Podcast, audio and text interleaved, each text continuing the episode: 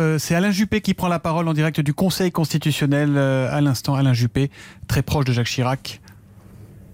Ah, vous êtes avec nous, monsieur, monsieur Juppé, pardon. Je, je vous entends, je suis Merci d'être en direct sur, euh, sur RTL. J'imagine que c'est une double émotion pour vous, une émotion personnelle et une émotion politique, la disparition de Jacques Chirac.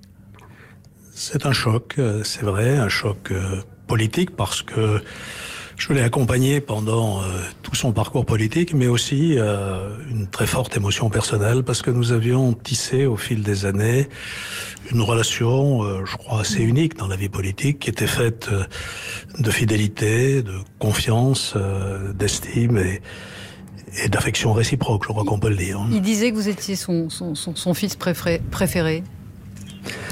Notre relation avait quelque chose de, de filiale, en effet, même si la, différence d'âge ne justifiait mm. pas tout à fait l'utilisation de cet adjectif. Mais euh, voilà, c'est lui qui m'a donné toutes mes chances en politique en 1976, qui m'a accompagné euh, tout au long de mon parcours.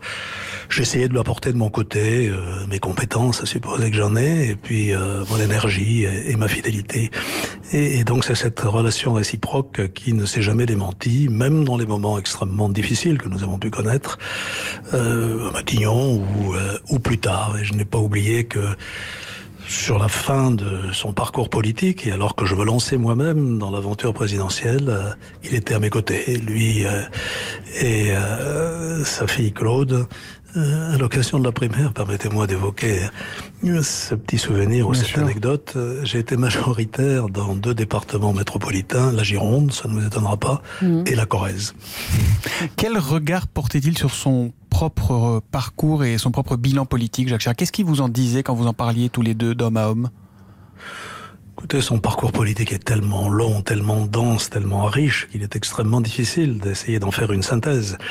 Euh, Mais il était heureux de ce qu'il a fait, il était frustré de ne pas en avoir fait assez, il était critique par rapport à lui-même. Comment il se regardait, Jacques Chirac? un homme complexe, beaucoup moins simple que certaines caricatures euh, n'ont donné à le penser.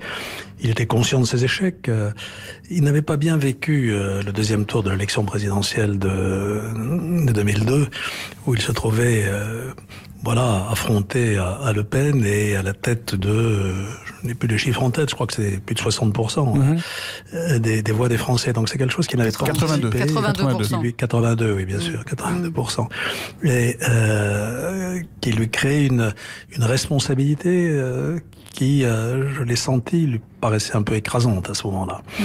Voilà, mais enfin, son, son bilan est extraordinairement euh, riche dans bien des domaines. Euh, j'entendais tout à l'heure évoquer la réforme qu'il a faite du service militaire national. Mm. je voudrais élargir le propos. Il a complètement rénové notre défense nationale en la professionnalisant. Et aujourd'hui, nous ne serions pas présents sur les théâtres d'opérations extérieures s'il n'avait pas fait cette réforme en son temps. En 95, euh, nous n'avons pas réussi la réforme des régimes spéciaux de retraite, mais nous avons réussi la réforme de l'assurance maladie. Mm. Et puis, euh, au risque de surprendre, je, dirais que ce qui m'a toujours frappé, c'est son engagement européen.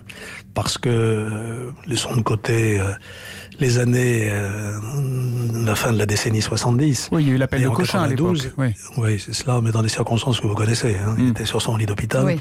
Euh, en revanche, en 92, s'il n'avait pas pris position en faveur du référendum de Maastricht, euh, l'euro n'existerait pas.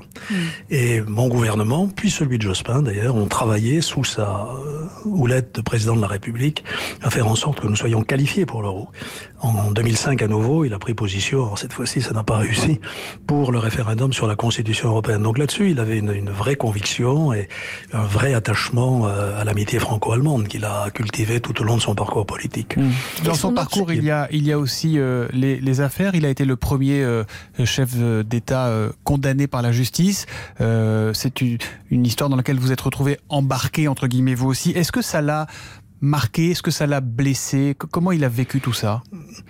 Bien sûr, euh, bien sûr, c'était un autre temps. C'était un temps où les règles du jeu n'étaient pas aussi explicites qu'elles le sont aujourd'hui. Donc, on va pas refaire le, les procès. Je pense que mes propres difficultés l'ont beaucoup peiné, mais j'ai assumé mes responsabilités sans aucune hésitation. Et tout au long de ce temps difficile, il était à mes côtés, je le voyais très très fréquemment et il m'a soutenu dans les moments les plus difficiles avec une amitié sans faille. Euh, voilà, lui-même était mis en cause, mais euh, je crois que ça n'a pas atteint mm. l'image qu'il avait auprès des, des Français et qui s'est renforcée au fil du temps. Euh, C'est-à-dire l'image d'un homme sympathique. Au mmh. total, si je voulais ruser, c'est cela. C'est l'image que vous gardez? Pourquoi? Oui, sympathique. Pourquoi? Parce que parce qu'attentif, parce que bienveillant. Combien de fois je l'ai vu euh, prendre des nouvelles euh, d'un ami ou tout simplement d'une connaissance malade, et c'était pas pour la communication. Hmm. C'était dans la discrétion. Combien de fois je l'ai vu se préoccuper du sort d'un député battu qui était euh, dans la difficulté, qu'il essayait d'accompagner pour euh, lui permettre de, se rétablir, et ainsi de suite.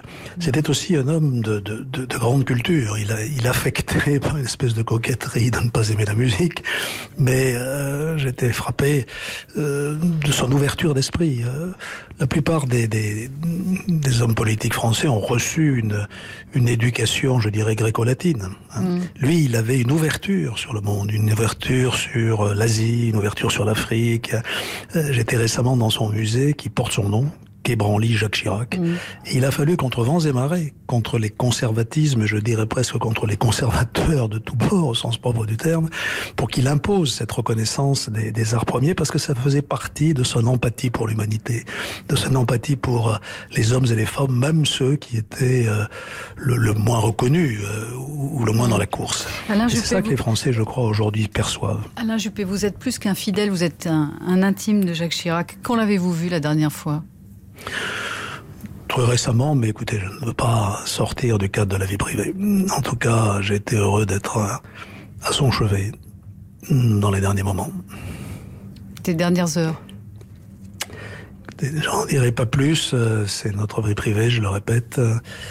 Et je voudrais surtout euh, rendre hommage à tous ceux qui l'ont accompagné, à Claude Chirac en particulier, sa fille, qui a été d'un dévouement absolument admirable. Merci beaucoup Alain Juppé d'avoir réagi euh, en direct euh, sur RTL.